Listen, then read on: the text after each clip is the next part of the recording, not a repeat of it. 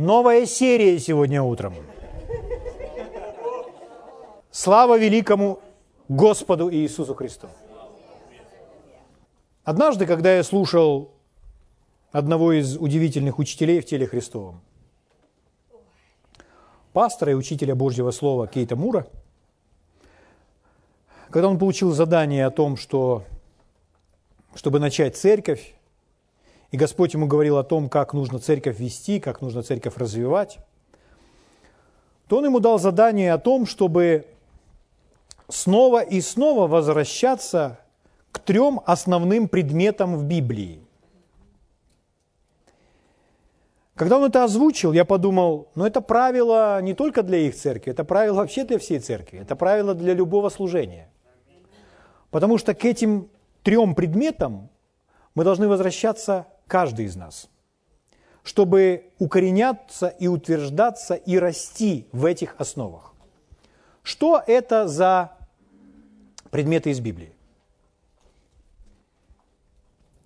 Первое. То, что мы с вами должны изучать и к чему должны возвращаться периодически снова и снова, это любовь Божья. Любовь – это есть сам Бог. И если человек не будет любить, если он не научится любить, у него в жизни ничто не будет работать. Не будет работать вера, не будет работать исповедание, молитва не будет подниматься выше потолка, потому что человек должен любить. Любовь может преодолеть любые трудности. Любовь никогда не терпит поражения. Любовь никогда не заканчивается. Любовь – это великая сила. Любовь – это сам Бог. Он наделил нас своей любовью. И мы с вами придем к изучению любви Божьей в начале нового грядущего года. Мы погрузимся в изучение любви в отношении в разных сферах, и Господь высветит еще много моментов, которые помогут нам жить на этой земле и сделают нас сильнее. Следующий предмет из Библии, к которому нужно возвращаться снова и снова, это вера. Вера – это духовная сила, которой мы с вами угождаем Богу. Библия говорит, без веры Богу угодить невозможно. Верой мы с вами все от Бога принимаем. Чтобы принять любовь, которую возлюбил нас Бог, нам тоже нужно поверить в нее. Поэтому начинается все с того, что мы с вами слышим Божье Слово, и так в нас рождается вера. Приходит вера. И третий предмет, который необходимо изучать, к которому необходимо возвращаться, в котором необходимо утверждаться и постоянно развиваться. Это как быть ведом Духом Божьим. В послании к римлянам написано «все ведомые Духом Божьим суть Сыны Божьи». Это преимущество и привилегия Нового Завета. Мы не ведомы пророками, мы не ведомы кем-либо еще, мы не ведомы обстоятельствами, мы не ведомы деньгами или их отсутствуем. Если мы ведомы деньгами, значит мы не ведомы духом. Если мы ведомы обстоятельствами, значит мы не ведомы духом. Если мы ведомы чувствами, значит мы не ведомы духом. Мы внутри должны знать, что делать, независимо от чувств, независимо от обстоятельств, независимо от возможностей. Иногда люди, перед ними открывается новая возможность, они ее используют. Но будучи ведомым возможностями, это не значит быть ведомым духом. Нужно знать, в какие двери входить, а в какие не стоит. И это мы можем знать духом. Поэтому это еще одна важная сфера, в которой должны научиться развиваться все верующие. Зрелого от незрелого христианина отличает то, что зрелый, он способен, он может быть ведом духом. А незрелый, он ведом не духом. Плотью, обстоятельствами и так далее. Человек, который ведом духом в своих жизненных, маловажных делах, не будет делать ошибок. Если мы будем всегда ведомы духом, значит мы никогда не будем делать ошибок. Конечно, такое, такое качество жизни не приходит сразу, в первый год, но с течением времени мы с вами к этому можем прийти, чтобы как можно меньше ошибок было в нашей жизни. Для этого нужно быть просто ведомым духом во всем. Слава Богу. Итак, что же сегодня? Сегодня мы с вами будем говорить о вере. И мы уделим этому несколько воскресений. Достаточное количество воскресений. И я знаю, что вы, находящиеся в этой церкви, большинство из вас, большая часть из вас, знают, что такое вера. Укоренены, утверждены в ней. Могут много о вере рассказать. Могут даже научить других. Могут поддержать и помочь другим принять свое исцеление или ответ на молитву. Но Библия говорит нам, что мы в вере должны возрастать. И Библия учит нас, что мы в вере шагаем на новый и новый уровень. Сейчас я вам покажу эти места Писания. И перед тем, как мы начнем, чтобы очертить те границы, в которых мы будем находиться во время этого изучения, давайте вначале посмотрим послание к римлянам, первая глава. Послание к римлянам, первая глава.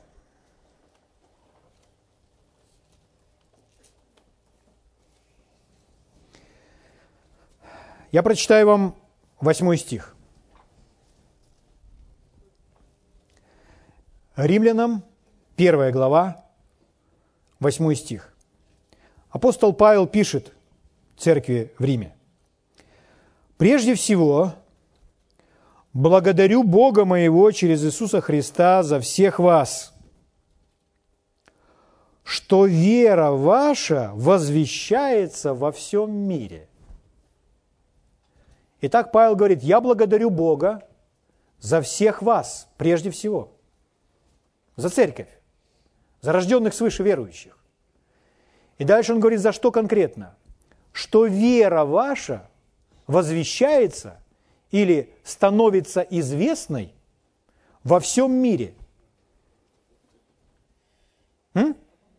Что о вашей вере говорят в Азии, в южных странах, в северных странах. Ваша вера стала известна везде и всюду. Во всем мире. Что это такое? Это своего рода наша с вами визитная карточка. Вера, речь идет, не идет просто о какой-то деноминации или конфессии, а речь идет о том, о вере как о духовной, божественной силе, которая дает возможность Богу проявиться на этой земле. Верою мы с вами делаем что-то. Поступки верой. И он говорит – Ваша вера стала известна в той местности, и в другой местности, и в этой местности. А вас знают благодаря вашей вере. Это наша визитная карточка, наша вера. Угу. Слава Богу. Так должно быть для каждого верующего. Нас с вами должны знать по нашей вере. Когда приходят трудности, нас знают. О, тот скажет, Господь моя крепость, Господь моя сила, Господь не оставит меня в этой ситуации, Он поможет мне пройти через все это. Он со мной, Он меня обеспечит. Что это такое? Это вера. То есть этот человек не будет стонать, он не будет жаловаться на жизнь, он не будет жаловаться на обстоятельства, но мы сможем увидеть его твердый дух, сильный твердый дух, что этот человек доверяет Богу, основывается на Его Слове. Это есть вера. Угу.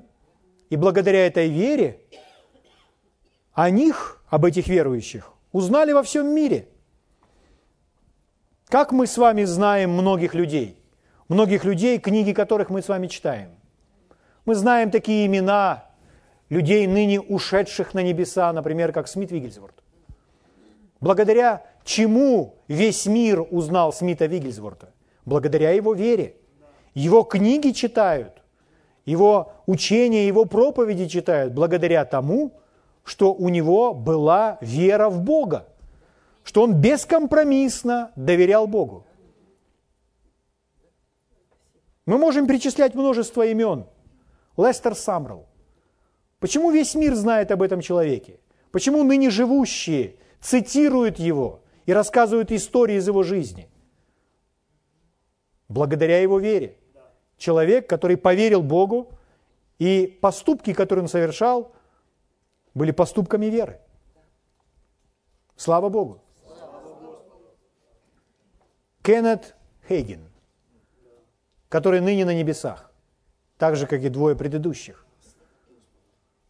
Почему книги этого человека дошли до нашей местности?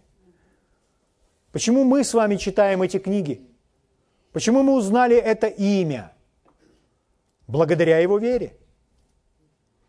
Потому что Слово Божье, которое, на котором он основывался, которое он практиковал, донесло это послание до наших земель, до нашей территории, дошло до наших ушей. Это та же самая вера. Слава Богу. Павел говорит, я благодарю Бога моего, что вера ваша сделалась известной, возвещается во всем мире. О вашей вере всюду говорят, потому что вы доверяете Богу. Это не просто принадлежность к той и иной группе религиозной, нет. К той или иной конфессии или деноминации. Нет. Вера, вера. Вера отличает этих людей. Слава Богу. Несколько стихов дальше. 15 стих. Павел говорит, «Итак, что до меня, я готов благовествовать и вам, находящимся в Риме».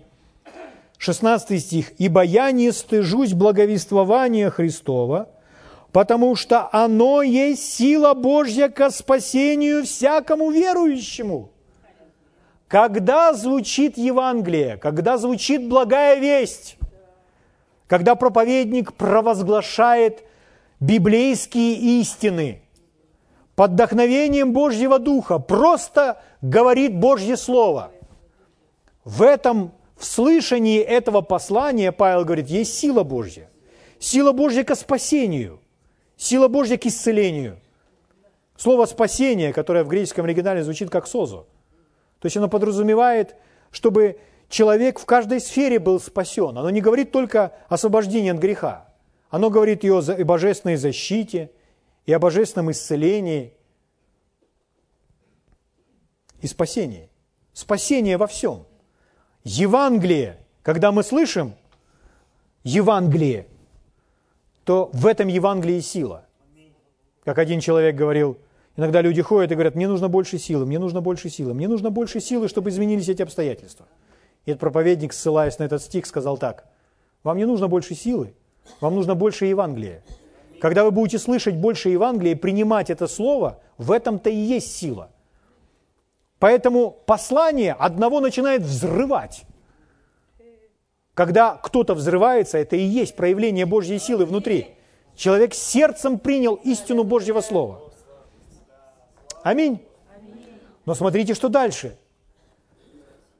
Итак, благовествование Христова написано «Есть сила Божья ко спасению всякому верующему». Смотрите, 17 стих. «В нем открывается правда или праведность Божья от веры в веру». От веры мы идем от веры в веру. Что значит? От веры в большую веру – и опять от веры в большую веру. И опять от веры в большую веру. Как шагать от веры в большую веру? Слушать благовествование.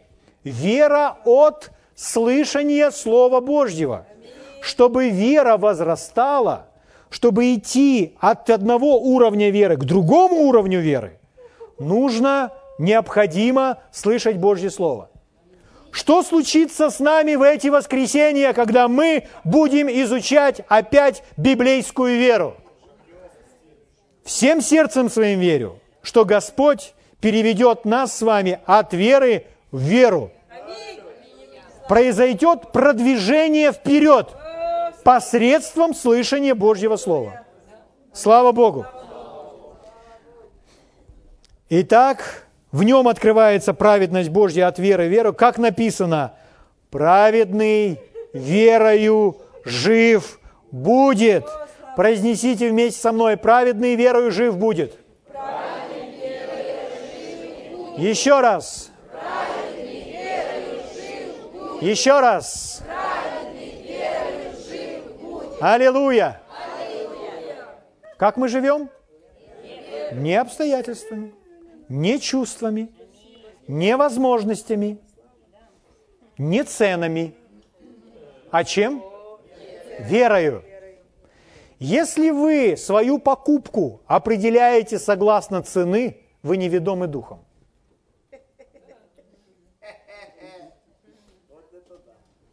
Но разве это не так? Это не я придумал, это не мои слова. Итак, друзья мои, праведный верою жив будет. Праведный будет жить верою. Это место Писания цитируемо в Новом Завете несколько раз и в Ветхом Завете. Библия говорит, праведный будет жить верой. Угу. Жить верой. Мы поговорим об этом. Слава Богу. Благодарю Тебя, мой великий Отец. Хорошо, друзья. Откройте вместе со мной, чтобы заложить еще основание, послание к Колоссянам. Вторая глава. Праведный жив будет верой. Мы призваны жить верой. Чтобы жить верой, нужно научиться жить верой. Нужно жить верой, практиковать это каждый день своей жизни. Не выйдет так, что мы день верой, потом день как-то по-другому, день видением. Нет. Чтобы развиваться и жить верой, необходимо практиковать такой образ жизни каждый день. Праведный жив будет верой. Угу. Слава Богу. Когда мы живем верой, то мы основываем свою жизнь на том, что Бог нам говорит. То есть мы уповаем на Бога, мы принимаем от Него Его слова, и мы говорим, в моей жизни будет так-то, Господь со мной. Мы с вами ничего не боимся. Почему? Потому что мы уповаем на Бога. Нет никого во Вселенной больше, чем Бог. Угу. Бог, Он источник и Он обеспечитель. Когда перед нами стоит какая-то гора или материально мы не находим своей способности осуществить что-либо, то мы смотрим на Бога и мы говорим, Господь, Ты наш помощник. Друзья мои, если бы не вера, мы бы никогда не взялись за строительство нашего здания. Если бы не вера Божья, я думаю, у меня до, по сегодняшний день не было бы крыши над моей головой для, для всей моей семьи. Потому что мы бы смотрели на естественное, и мы бы смотрели на то, чего мы можем, а чего мы не можем. Но наши способности, они действительно ограничены. Но мы вступили с Богом в завет. В завет люди вступают не для того, чтобы усложнить жизнь друг друга, а для того, чтобы помочь друг другу. Поэтому Бог заключил с нами в завет, чтобы нам помочь, а не усложнить нашу жизнь. Правда? Поэтому, когда мы смотрим и нас начинает пугать цены или еще что-то. В нынешней ситуации, когда цены растут, много можно найти разных м, оправданий, почему человек начинает переживать от того или иного происходящего. Но нам не стоит на это смотреть. Нам особо нужно вернуться к Божьему Слову. Правда? Если мы смотрим на цену или мы смотрим на то, сколько нам нужно заплатить,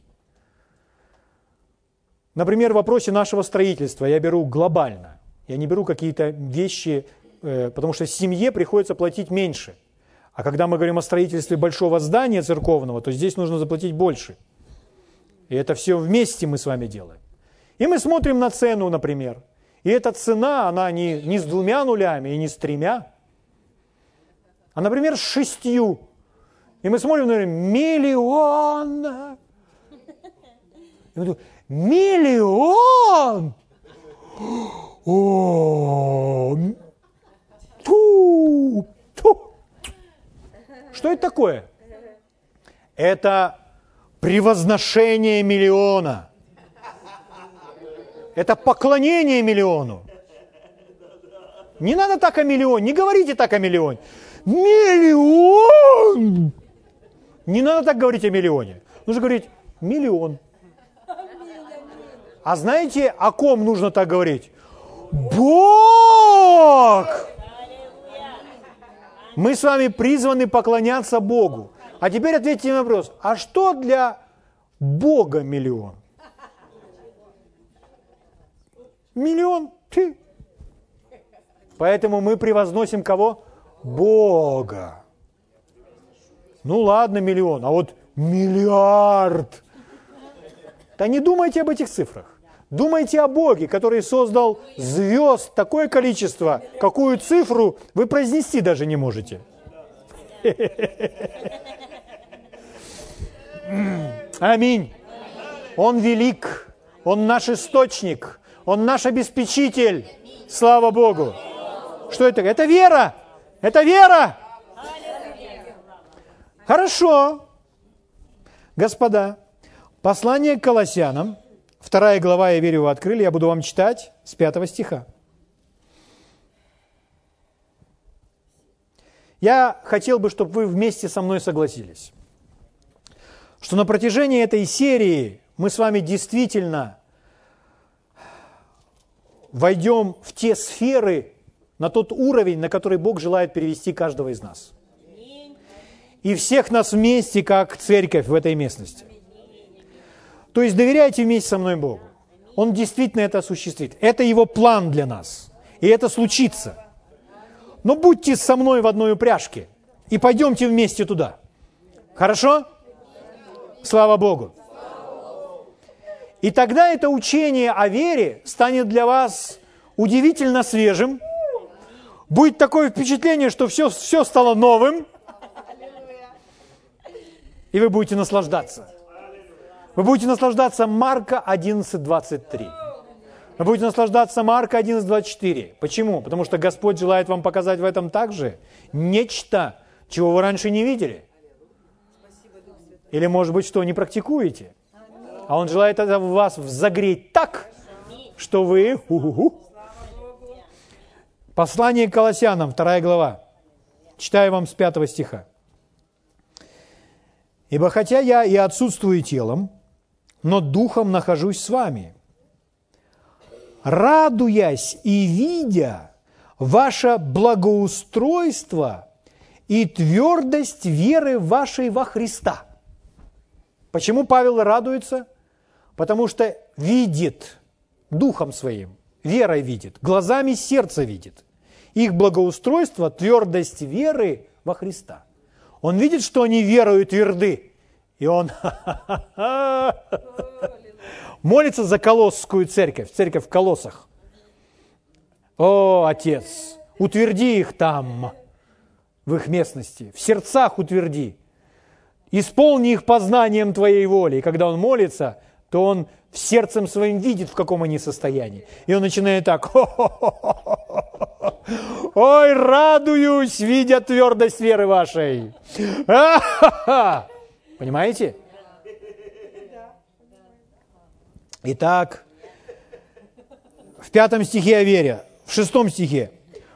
Смотрите, как очень внимательно. Шестой стих. «Посему, как вы приняли Христа Иисуса Господа, так и ходите в Нем». Удивительный стих. Сейчас мы к нему вернемся. «Будучи укоренены и утверждены в Нем, и укреплены в вере, как вы научены, преуспевая в ней с благодарением». Все эти стихи о вере, вы заметили? Здесь много информации. Он много всего сказал. Он говорит, что в вере нужно преуспевать с благодарением, будучи укоренены, утверждены и так далее. Но вот шестой стих еще раз, на что обратить нужно внимание. «Посему, как вы приняли Христа Иисуса Господа, так и ходите в Нем». В пятом стихе он говорит о вере. В седьмом стихе он говорит о вере. В шестом стихе он говорит о вере и говорит «ходить в нем». Только что мы прочитали «праведный верою жив будет». А здесь он говорит «ходить в нем». Угу. Ходить в вере. Ходить. Ходите в нем, ходить во Христе – это значит жить во Христе. Это значит жить верой. То есть это все та же тема – Аминь. Но смотрите, как вы приняли Христа, так и ходите. Таким же образом. Таким же самым способом. Как вы его приняли, точно так же вы и ходите. Что это значит? Каким образом каждый из нас родился свыше? Мы родились свыше благодаря тому, что мы услышали Слово Божье об Иисусе. Так? Мы поверили в это Слово, и мы приняли Иисуса. Мы исповедали Его своим Господом, потому что услышали о Нем, что Он сделал для нас на том кресте, пролив свою кровь за наши грехи и беззакония. Правда? Мы в это уверовали, мы назвали Иисуса своим Господом, и в этот момент произошло самое удивительное чудо в нашей жизни. Мы даже не почувствовали, как оно произошло. Но в этот момент наш внутренний человек, наш дух сверхъестественно переродился. И внутри нас стал новый человек, который называется новым творением в посланиях Павла. Мы обрели новый дух, перерожденный дух. С, с этого момента мы называемся Дитя Божье. С этого момента мы называемся святые. С этого момента мы называемся Его детьми. С этого момента мы свет в Господе. Мы имеем Его природу, мы имеем вечную жизнь. Это все внутри, это все случилось, все свершилось. Тело не изменилось, ум не изменился, но дух другой. Мы родились свыше, мы вошли в Его царство, теперь мы спасены. Это подарок, это Божья благодать. Не заслуженно, ни по нашим делам, ни по нашим заслугам. Ничего не нужно было делать. Нужно было услышать, что сделал Иисус, поверить в это, принять, назвав Его своим Господом. Все, больше ничего. Трудно? Нет. Все заключалось ли в том, чтобы услышать Слово и поверить в него. Не противиться, не ходить где-то и не говорить, да, не знаю, как можно это принять. Нет а просто сердцем поверить в это слово. Сказать, да так оно и есть. Угу. И с этого момента мы рождены свыше. О чем он говорит нам? Как вы приняли Христа, как вы родились свыше, так и ходите, таким же образом и ходите в нем. Это значит, что вера в каждой сфере нашей жизни не действует как-то по-другому.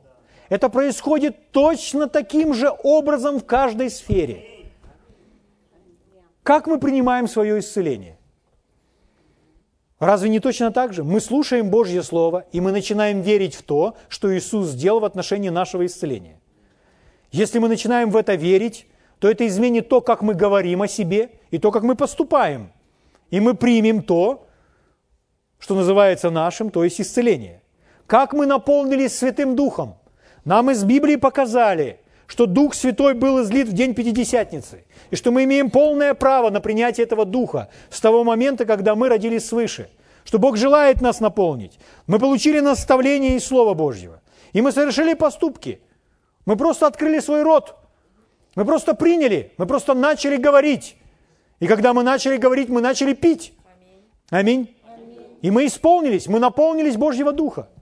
Любой ответ на молитву происходит точно таким же образом, так как мы рождаемся свыше, так как мы принимаем... Это одинаково действует в каждой сфере. Любой сфере обеспечения.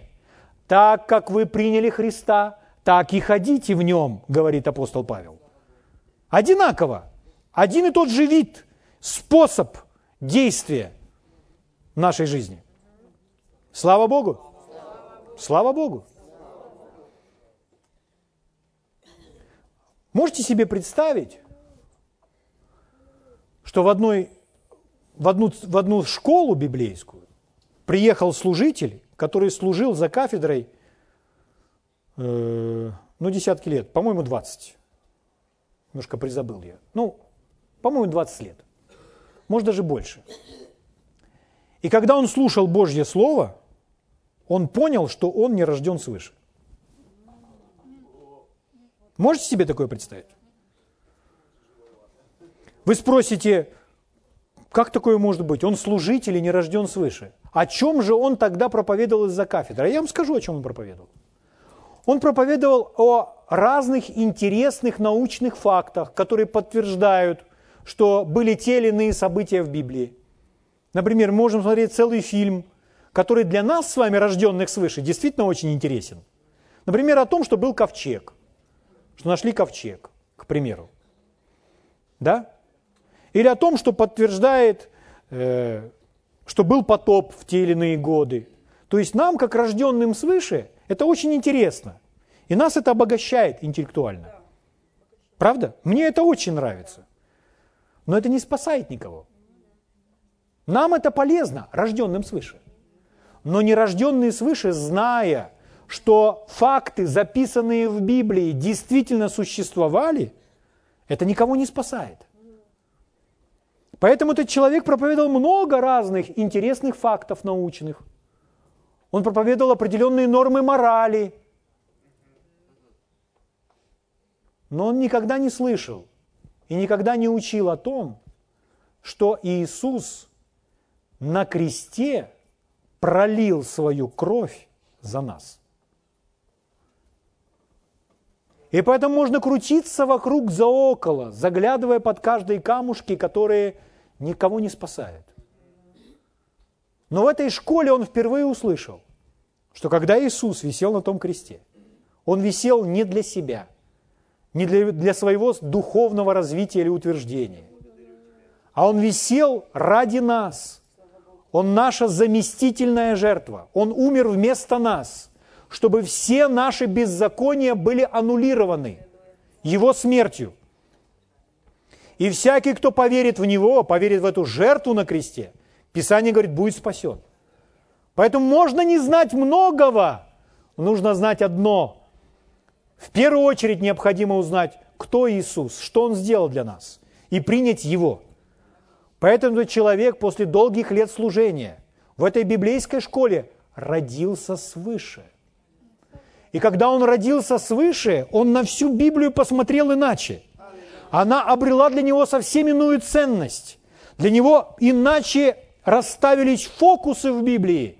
Он теперь увидел, вот это горит для меня, и это для меня важно. А это просто исторический факт. И вначале людям нужно преподнести вот это. Вот это их спасет. Это их укрепит. Это им поможет. Понимаете? Как вы приняли его, так и ходите в нем. Вера от слышания Божьего Слова.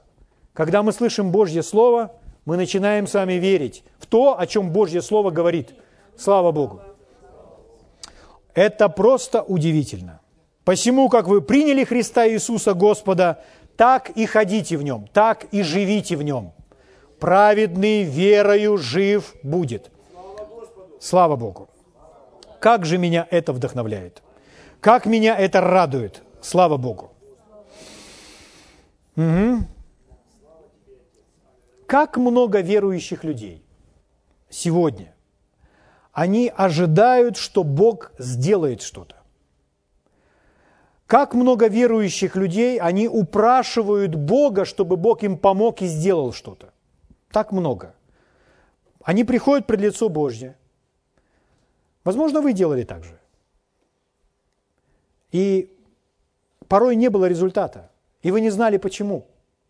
Когда нет результата, люди начинают как-то оправдывать свои пути, и они говорят, ну, пути Господни неисповедимы или что-то в этом роде.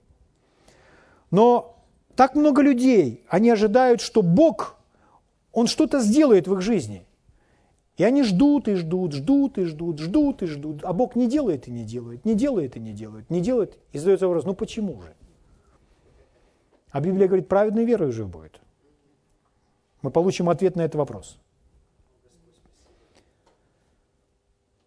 Некоторые приходят к Богу и говорят, Господь, ты же знаешь, я так нуждаюсь в этом. Ну, помоги мне в этой ситуации. Ну, помоги. Ну, помоги. И они так перекладывают всю ответственность на Бога. Они ждут, что Бог все сделает. Вокруг все, все управит, все, все исправит. Господь, ну, пожалуйста, сделай это для меня. Но мы всегда должны проверять свое верование, основываясь на Библии. Мы должны найти в Библии, что Бог обещает. Когда мы находим, что Бог обещает, мы также с вами можем найти, что Бог уже совершил для нас во Христе. Вы себе не представляете, как много людей ожидают, что Бог все-таки их исцелит. Я не жду, ну когда же ты меня исцелишь? Ну когда же, ну в Божьем сознании, в Божьем уме Он уже сделал это. И все, что необходимо сделать, необходимо постоянно тренировать и развивать свою способность принимать от Него. Это все равно, что ожидать, Господь, ну когда же ты его спасешь? Когда же ты его спасешь? Но мы знаем с вами, что спасение доступно каждому, и человек должен просто принять это спасение. Правда? Слава Богу. Откройте вместе со мной Евангелие от Марка, 11 главу. Евангелие от Марка, 11 глава. Я буду читать вам с 23 стиха. Это как раз ответ Иисуса ученикам. И в этом ответе Иисуса ученикам Он дает им некоторое определение, учение о Божьей библейской вере. Итак, будьте очень внимательны. Это не записано каким-то человеком просто, это не просто вымысел и это не просто современные проповедники написали, это слова самого Иисуса Христа. То есть мы действительно с вами можем Ему доверять. Итак, Он говорит, имейте веру Божью. Он не сказал, имейте веру человеческую. Он сказал, имейте веру Божью. В одном переводе, имейте веру как у Бога. То есть подразумевается само качество веры. Имейте веру Божью. Имейте веру, как у Бога. Ибо истинно говорю вам, если кто скажет горе сей, поднимись и вергнись море, и не усомнится в сердце своем, но поверит, что сбудется по словам его, будет ему, что не скажет. Потому говорю вам, все, чего не будете просить в молитве, верьте, что получите, и будет вам. 24 стих еще раз. Потому говорю вам, все, чего не будете просить в молитве, верьте, что получите, и будет вам. Слава Богу. 24 стих – это тот стих, благодаря которому впоследствии началось все служение брата Хейгена. Вы можете, может быть, вы видели фотографию в интернете или где-либо могилы брата Хейгена где лежит брат Хейген и его супруга Аретта. Это такое небольшое здание, и при входе в это здание, в эту могилу, там написано место Писания. И написано именно это место Писания. Евангелие от Марка, 11 глава, 24 стих. Все, чего не будете просить в молитве, верьте, что получите, и будет вам. Почему? Потому что этот стих который подарил ему новую жизнь, благодаря которому брат Хейген не ушел преждевременно с этой земли. Он смог победить три неизлечимых заболевания. Болезнь крови, болезнь сердца и паралич. Когда он читал Марка 11.24, он увидел, что для того, чтобы иметь это, нужно поверить, что получаю. И вот эта фраза «верьте, что получите», или более дословно в оригинале «получаете» или «получили», то есть не будущее время. «Верьте, что получаете, будет вам». Эта фраза, она просто загорелась на страницах его Библии. Он понял, что прежде чем получить, он должен вначале поверить. Но не просто поверить, что Бог реален – Потому что некоторые люди так говорят, а я верю, Бог реаль, Бог реален для меня. А некоторые люди говорят, я верю, Бог может все, Бог может все. Но в этом стихе не написано верить именно в это. В этом стихе написано конкретно во что верить. Верить, что получаете. Когда вы верите, что получаете, вы будете это иметь. Это уже определенное определение. Это определение веры которая здесь названа Божьей. Божья вера или вера, такая, как у Бога, какая она? Она верит, что получает. Вы слышите? Эта вера верит, что получает. Это не просто вера в то, Бог реален для меня. Нет, это вера, она верит, что она принимает, получает от Бога. Эта вера от Бога может брать. Вы слышите меня? Слава Богу. Вот такая это Божья вера. Когда брат Хейген это понял, то после долгих месяцев лежания в той постели в его жизни начались глобальные перемены. После этого откровения не прошло много времени. Он в течение часа уже был здоров. А до этого долгих 16 месяцев лежал парализованным. Значит, что-то должно было в нем перемениться. И вот эта перемена произошла. Когда он понял, что, ага, я верю, что я получаю. Я не буду больше чувствовать, проверять свой пульс. Я не буду больше щупать свои ноги там и так далее. Я верю, что я получаю. А раз я верю, что получаю, я буду благодарить. И вот этот молодой человек, весь в болезнях, которому пришел проповедник и похлопал ему по плечу и говорил, ничего, ничего, сын мой, еще немножко, совсем немножко, и все пройдет. Ты встретишься с вечным. Таким было утешение. Но он не мог принять слова этого проповедника. И всякий раз, когда он читал Библию, он говорит так, что-то внутри меня подсказывало, что для меня ответ не в словах проповедника, который мне это сказал, а для меня ответ в этой книге, в Библии. А ответ для меня где-то здесь. И вот Марк 11.24 пришел вот этот ответ. И знаете, что изменилось? Он просто начал благодарить. Он просто сказал, Господь, я верю, что я принимаю. Я благодарю Тебя, что я принимаю свое исцеление. И когда он начал это делать, пришел свет к нему, как ему теперь действовать, что ему не нужно лежать. И это все было действием к получению его исцеления. Он сбрасывает с себя одеяло. Почему? Свет пришел. Не нужно быть под одеялом. Нужно вставать. Он сбрасывает с себя одеяло, сбрасывает свои ноги с постели просто как веревки, подтягивается на спинке кровати насколько только он может, и он садится на той постели. Вся комната идет перед глазами. Голова кружится. Он же долгое время лежал. Но он говорит, я благодарю Тебя, Господь, что я принимаю свое исцеление. Что это такое? Это вера в действии. Люди хотят сначала почувствовать. Люди хотят, чтобы это произошло, а потом они будут верить. Нет. Нужно знать, какова эта вера Божья. Вот какая она. Верьте, что получаете.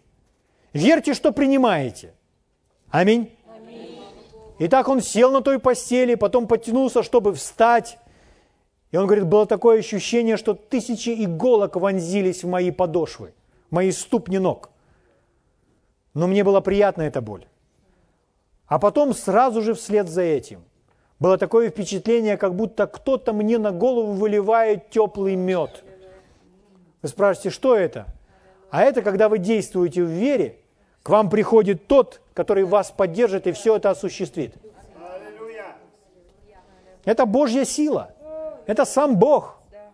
Проявленный Бог.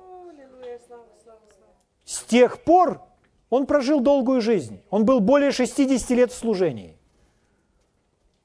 Если бы не откровение из этого стиха, вот у меня интересный вопрос к вам. Если бы не откровение из этого стиха, знали бы мы вас сегодня, друг друга? Потому что его откровение когда-то стало моим откровением, стало вашим откровением. И мы ухватились за это. Подумайте о том, если бы человек не ухватился за это место Писания, не принял от Бога свое исцеление, сколько бы всего доброго могло не произойти. Но это случилось. И смотрите, какая вереница, какая цепочка благ, произошедших, дошедших до нашей местности, сюда, в эту страну, что мы с вами имеем ту же самую веру и учимся той же самой вере. А? Слава Богу!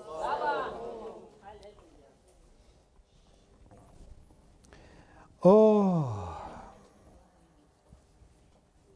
Итак, верьте, что получаете, и будет вам. Это слова Иисуса. Нет больше, более высокой личности, наибольшего авторитета, чем тот, кто произнес эти слова. Верьте, что получаете, и будет вам. Иисус сказал. Слава Богу. Один удивительный проповедник сказал людям во Христе, у вас вообще нет никаких проблем. Все, в чем вы нуждаетесь, это в вере в Бога. У вас нет проблем. Все, в чем вы нуждаетесь, в вере в Бога. Все. Потому что если мы доверяем Богу, то Бог со своей силой, со всем своим обеспечением поддержит нас в каждой ситуации. Слава Богу. Спасибо, Отец. Спасибо, Отец. Спасибо, Отец. Итак, друзья, точно так же, как мы были рождены свыше, точно так же мы получаем свое исцеление. Точно так же мы получаем ответы на молитвы. Любое обеспечение точно таким же образом, точно таким же способом. Аминь. Слава Богу. Когда мы прочитали Какова эта вера Божья? Мы поняли, что это вера Божья, это вера для принятия. Вера для принятия, вера для получения от Бога. Так и будет называться наше изучение, наша серия. Вера для получения. Или вера для принятия. Вера, которая принимает. Аминь. Вера, которая принимает от Бога. Слава Богу. Давайте посмотрим еще одно место Писания.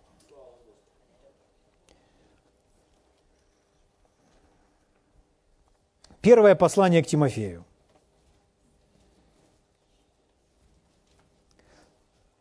Шестая глава, двенадцатый стих. Мы с вами говорим о том, что праведный живет верой. Как вы приняли Христа, так и живите в нем. Смотрите, что здесь. 1 Тимофея, 6 глава, 12 стих. «Подвязайся добрым подвигом веры». «Подвязайся добрым подвигом веры». Другой перевод звучит так, один из переводов на русский язык. «Веди достойную битву веры». Итак, подвиг веры или битва веры. Еще в одном переводе «сражение веры». Итак, вера, она с чем-то может сталкиваться, она с чем-то сражается – с какими-то преградами, с какими-то препятствиями. Угу. Потому что вера – это активное действие с нашей стороны. Вера – это то, что делаем мы. Бог совершил, Бог сделал. Но нам необходимо принять это.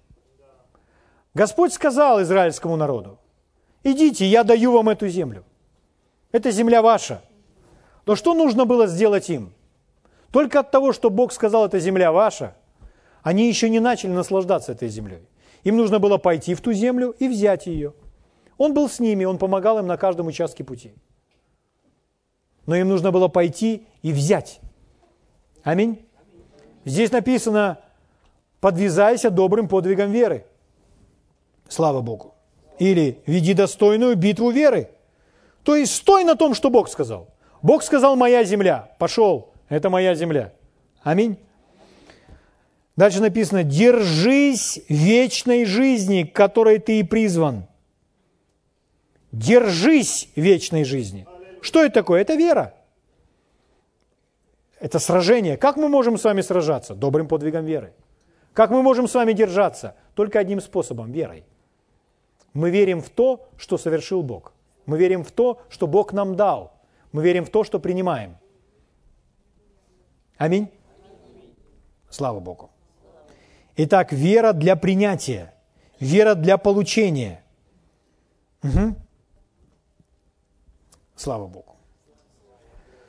Ну, позвольте все-таки я вам проиллюстрирую это.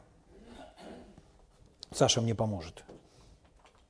Саша будет Богом, а я буду простым христианином. Я попрошу, Саша, не мог бы ты мне дать попить водички?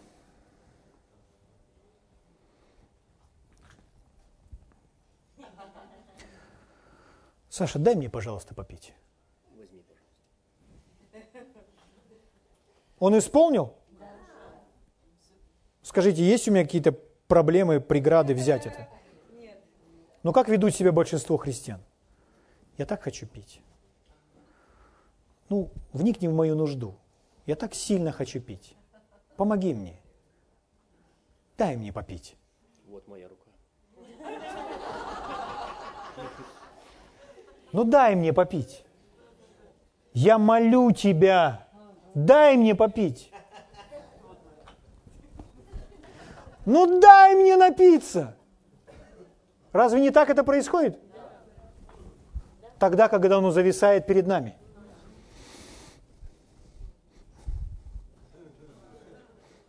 Чуть-чуть. Помоги мне. Я так жажду. Я так сильно хочу пить. М-м-м. Понимаете? Понимаете? Как же сильно я хочу пить. Господь, Ты так знаешь, что я имею нужду во всем этом. Господь, Ты же знаешь, что я нуждаюсь в этом. Помоги мне. Дай мне пить.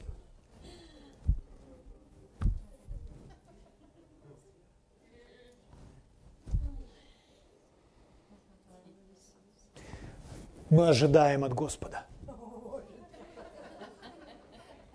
Я ожидаю от Господа. Что ты делаешь? Я ожидаю от Него. Дай мне пить. О, как я хочу пить. Сколько так может продолжаться? Годами. Если чего будете просить в молитве, верьте, что получите, верьте, что получаете, и будет вам. У кого из вас не достает мудрости? Да просит у Бога, дающего всем просто и без упреков, и дастся вам. Аминь. Но допросит с верою, немало не сомневаясь, ибо сомневающийся человек с колеблющимися мыслями – да не думает такой человек получить хоть что-нибудь от Господа. Дай мне пить. И прямо сейчас я верю, что я получаю просимое, и я принимаю воду.